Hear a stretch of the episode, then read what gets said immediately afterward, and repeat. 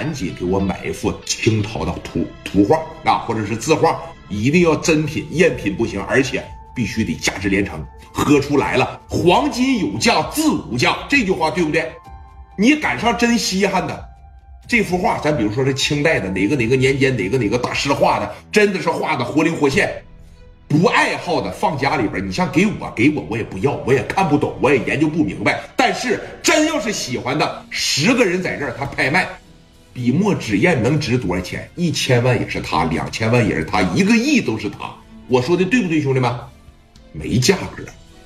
这边挂完电话以后，也是抓紧时间去找字画，抓紧时间去张罗东西去了。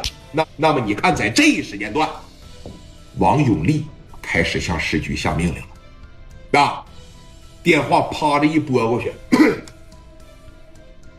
这哥们儿牛逼，讲故事没法说职位，反正是比市局大，大家伙都知道了。啊！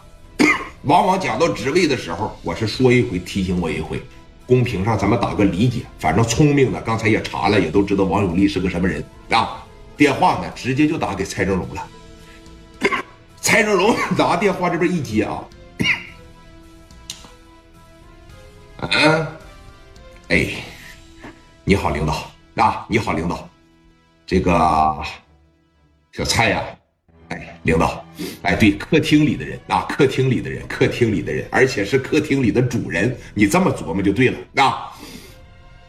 小蔡呀，哎，领导，说你看，你们那儿是不是有一个啥呀，叫什么聂磊的小孩有这么个人吗？啊？有，有是吧？捉拿归案啊！然后呢，我这边派两个人下去盯着点，呃，别在本地压着，给我办理这个异地关押啊！紧接着你把人交交到哪儿？交交到别的地方，这个事你就别管了啊！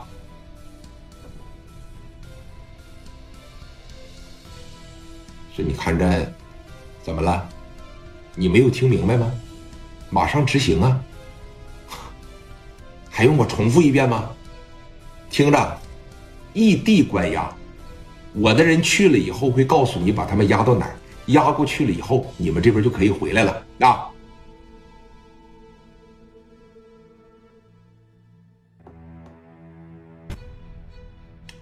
行，我知道了，啊，我知道了。电话啪的一撂，我操！聂磊这得罪谁了呀？啊，听吧，异地关押这就要操蛋，为啥呀？我让你本地的关系一个也用不上，啊，打黑除恶不都这样吗？我们衡水的大哥不在衡水关着，可能给你整石家庄关着，啊，可能整底下镇里边关着，反正就不能在你们当地关。蔡正荣当时这一琢磨。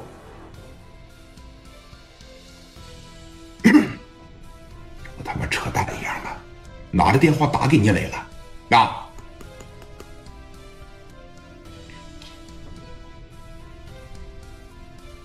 喂，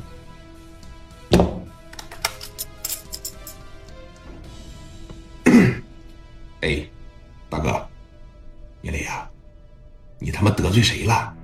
啊？你不扯淡一样吗？咋的了？上边下令了啊！让我抓你，你知道找的是谁吗？